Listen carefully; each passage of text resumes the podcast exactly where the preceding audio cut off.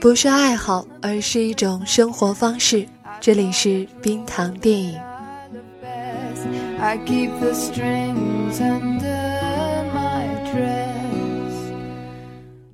Hello，你好，这里是冰糖电影，我是冰糖。今天要如约的来说一下金球奖最新出炉的最佳剧情类影片《三块广告牌》。然后我们的节目除了这样常规的长节目以外，还开始有一些短的关于电影的节目，可以在我们的微信公号“冰糖电影”收听的。有的时候是一些电影的前瞻预告。对于新片的预告，然后还有一些对于老片的回顾，或者是建议大家今天晚上可以看什么的今晚看什么栏目，还有的时候是一些经典的台词。冰糖希望你都能收听到这些，和我们常规的节目一样。然后同时呢，你所收听的平台应该都可以看到是有开通打赏功能的，啊，也欢迎大家打赏我们。这就是对我们最直接的鼓励了，或者是帮我们转发到朋友圈啊、微博、微信啊，推荐给好朋友，这样我们就会有更多的动力，制作出更多更好的节目。好，呃，广告达到现在为止，下面我们来说一说今天的广告牌，也是和广告有关的。三块广告牌这个题目听起来很像是，呃，纪录片吧？第一印象，嗯，但是它并不是的。那我们就来说一说，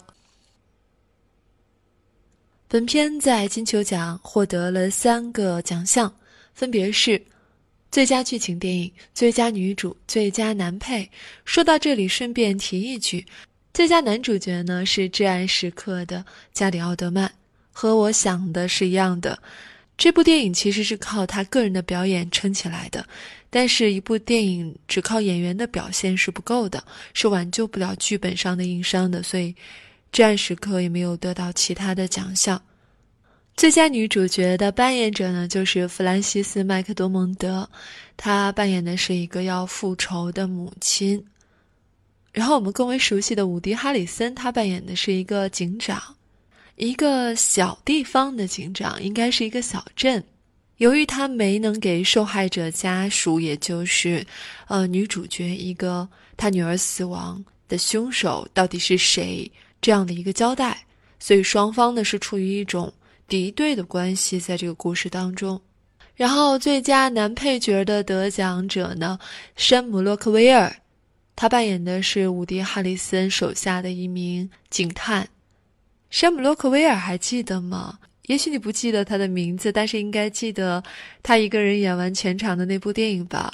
科幻电影《月球》。呃，我第一次看见他是在《绿里绿色奇迹》当中，他扮演的一个很有特色的一个配角。那个时候他就已经是非常棒了。那也是史蒂芬金的一部作品改编的，主演是汤姆·汉克斯。也是非常棒的影片，推荐大家去看一下，也可以重温一下这两个人的演技。那么，当女主角这个母亲得不到一个交代的时候，她选择了用广告牌去复仇，用广告牌去声讨当地警方的不作为。我看到这个开头的时候呢，哎，觉得，哎，它怎么能上映呢？可是看到结局的时候，又觉得啊。怪不得它能上映啊！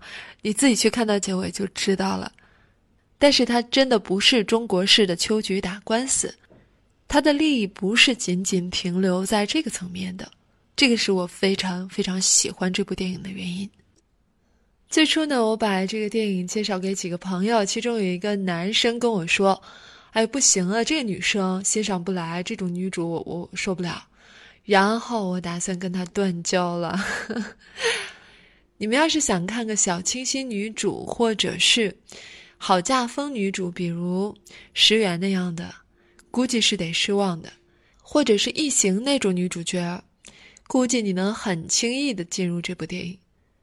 说实话，小时候我曾经一度根本分不清楚这两个系列里面的女主就是终结者和异形，但是两个我都很喜欢。说起来，弗兰西斯·麦克多蒙德。已经是六十一岁了呀，他是五七年出生的，在一九八五年他就出演了个人的首部电影《血迷宫》，后来还演过《巴顿芬克》《冰雪暴》，同时他还是耶鲁大学的高材生。零八年的时候，他已经凭借喜剧电影《月后祭坟》入围了金球奖电影类。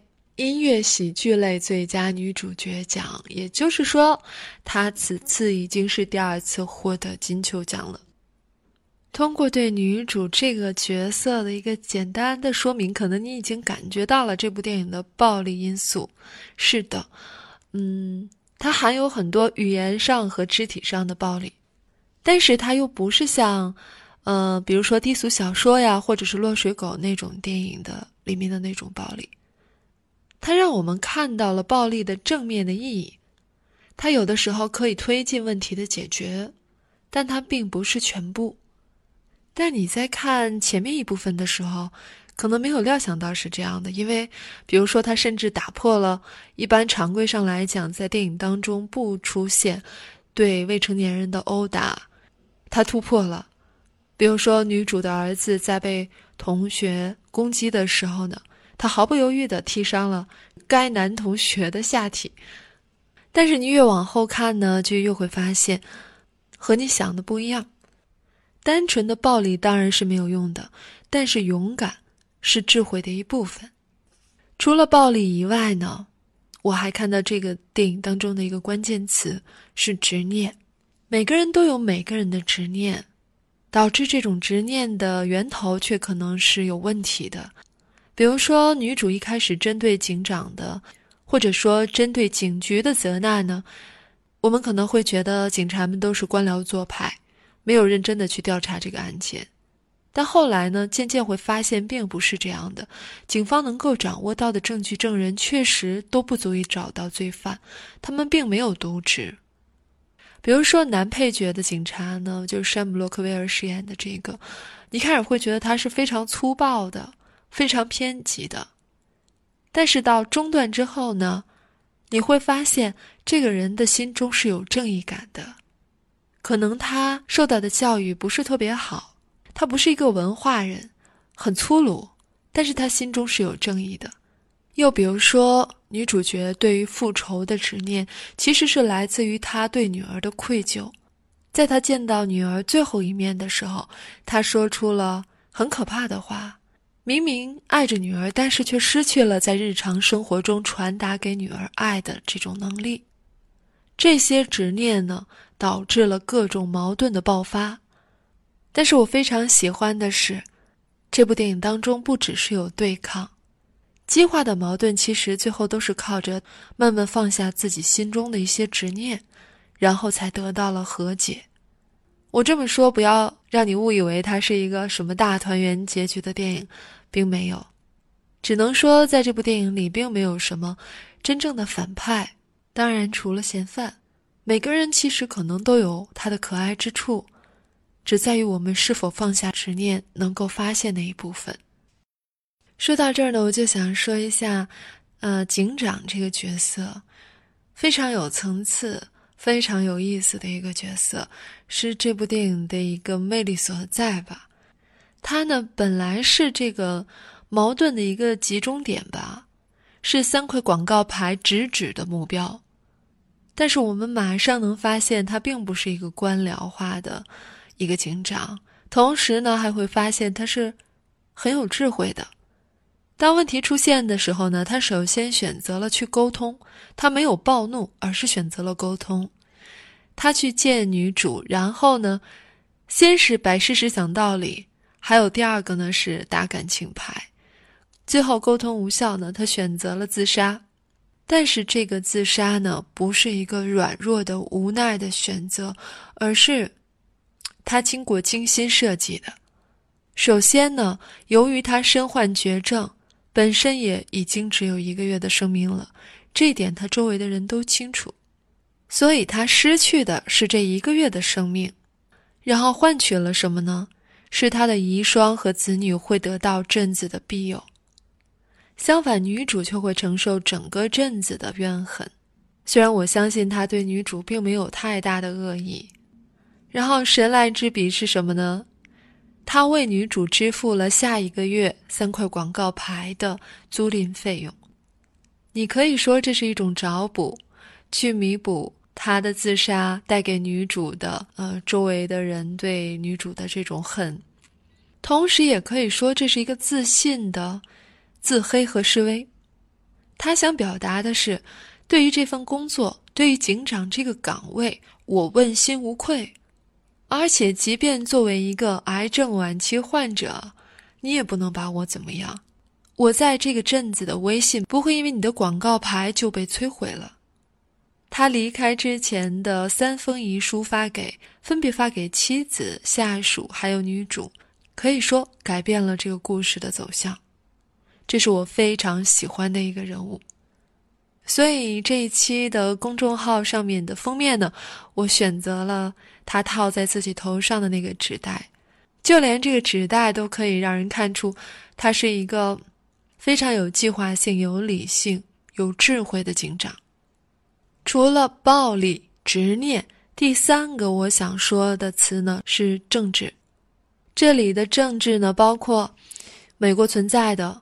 有色人种问题、宗教问题，还有军队特权的问题，我喜欢怼神父那段啊！上帝，请宽恕我吧。女主呢用了帮派连坐令，那这段台词实际上指的是在美国发生过的神父娈童问题。那么，另外为什么故事要发生在密苏里州呢？有可能是因为曾经在密苏里发生的轰动一时的福格森枪击案。就是一个黑人小伙子呢，在没有携带武器的情况下被白人警官射杀的这样的一个事件，后来甚至波及到了全国。它涉及到警察暴力执法的问题，啊，种族歧视的问题等等。那这个问题在这个男配角 Dixon 身上也是非常明显的体现出来了。但是呢，当我们以为电影要去讲政治的时候，他却又轻巧的划开了，就像是个玩笑。嗯，我喜欢这种处理。政治有的时候其实是非常有局限性的，反而人性才是恒久的。这部电影的开头呢，让你以为自己可能会看到角斗士的角逐，但是最后却是一场华尔兹，带着盔甲的华尔兹。我们古人评论诗歌呢，讲究哀而不伤。当然，这是一个仁者见仁，智者见智的问题。正因为我赞同这样一个标准，可能它也是我一直没有评论去年的《暴雪将至》的原因吧。丧到底的电影，即使再好，我不知道是否真的应该推荐给你们。生活本身已经有很多苦难了，我希望能给你们看一些不那么悲观的东西，一些可以苦中作乐、泪中带笑的东西。对于电影最后开放式的结局呢？我个人其实倾向于认为，那个人就是杀死女主女儿的凶手。第一，他肯定对某个人犯下过同样的罪行。男配角作为警察的判断也印证了这一点，他肯定是一个具有反社会人格的凶手。同时呢，当他怀疑男配角听到了自己的话的时候，非常的恐惧，也说明他是心虚的。第二呢，他曾经去过女主的店里。向女主示威。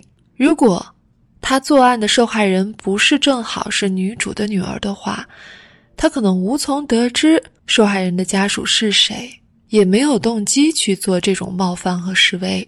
我是这么看的。结尾呢，给大家送上这首音乐，《The Last Rose of Summer》，夏日最后的玫瑰。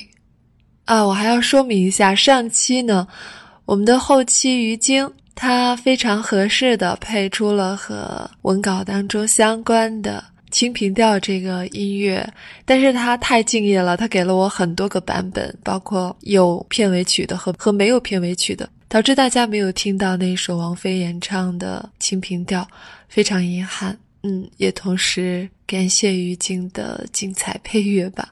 那这期是由我来配上的这首《The Last Rose of Summer》。下期我们可能会说《奇迹男孩》或者是《神秘巨星》吧，阿米尔汗的《神秘巨星》哦。